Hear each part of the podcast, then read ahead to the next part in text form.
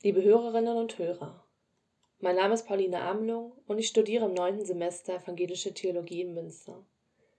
Ich freue mich, heute gemeinsam mit Ihnen über die Tageslosung nachzudenken. Der Losungstext steht im ersten Buch Samuel, Kapitel 17, Vers 18 und lautet: Sieh nach deinen Brüdern, ob es ihnen gut geht. Und der dazugehörige Lehrtext aus dem Neuen Testament findet sich heute im Lukasevangelium, Kapitel 5, Vers 18. Da brachten Männer einen Gelähmten auf einer Trage herbei. Sie wollten ihn in das Haus bringen und vor Jesus niederlegen.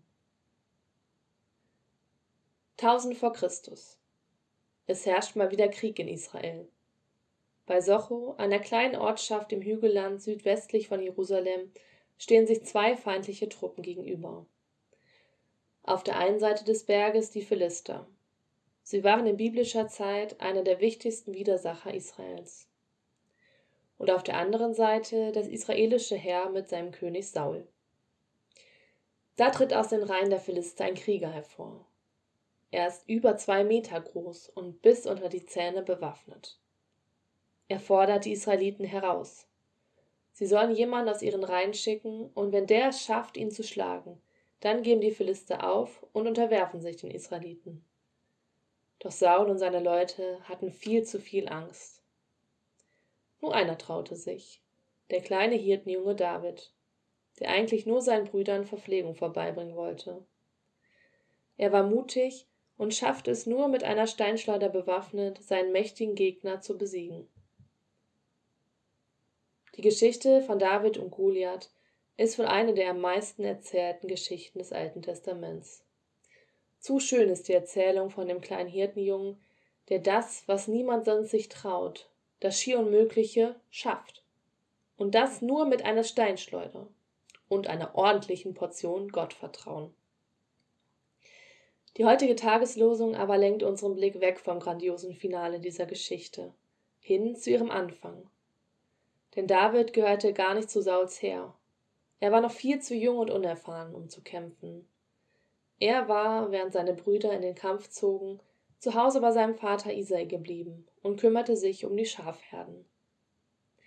Alles, was folgte, war nur möglich, weil Isai sagte, sieh nach deinen Brüdern, ob es ihnen gut geht. Am Anfang dieser Heldengeschichte, die im Laufe der Samuel-Bücher schließlich zur Krönung Davids zum König von Israel führt, steht der Auftrag, sich um die Brüder zu kümmern. Seit der Veröffentlichung der Korrektivrecherche über ein Geheimtreffen von Vertretern der AfD und Rechtsextremen, auf dem über die massenhafte Ausweisung von Menschen mit Migrationsgeschichte gesprochen wurde, gehen in Deutschland Hunderttausende Menschen auf die Straße und protestieren gegen Rechtsextremismus und Fremdenfeindlichkeit und für Demokratie, Toleranz und Freiheit. Diese Proteste machen mir große Hoffnung. Denn in dieser Zeit, in der Menschen in unserem Land wegen ihrer Hautfarbe, ihrer Herkunft, ihrer Religion wieder Angst haben müssen, gilt dieser Satz Isais auch ganz besonders uns. Sieh nach deinen Brüdern, ob es ihnen gut geht. Wir dürfen jetzt nicht still sein und die Augen vor dem verschließen, was passiert. Wir müssen hinsehen. Wir müssen auf unsere Brüder und Schwestern, die bedroht sind, zugehen und uns für sie einsetzen bei den großen Protestaktionen, aber ganz besonders auch im Alltag, wenn mal wieder rassistische Stammtischparolen wie selbstverständlich wiedergegeben werden. Das ist unsere Pflicht als Christinnen und Christen.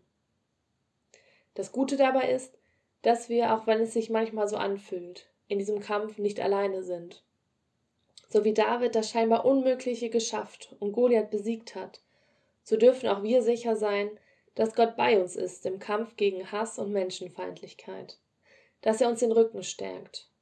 Oder wie es im Psalm 18, Vers 30 so schön heißt, mit meinem Gott kann ich über Mauern springen.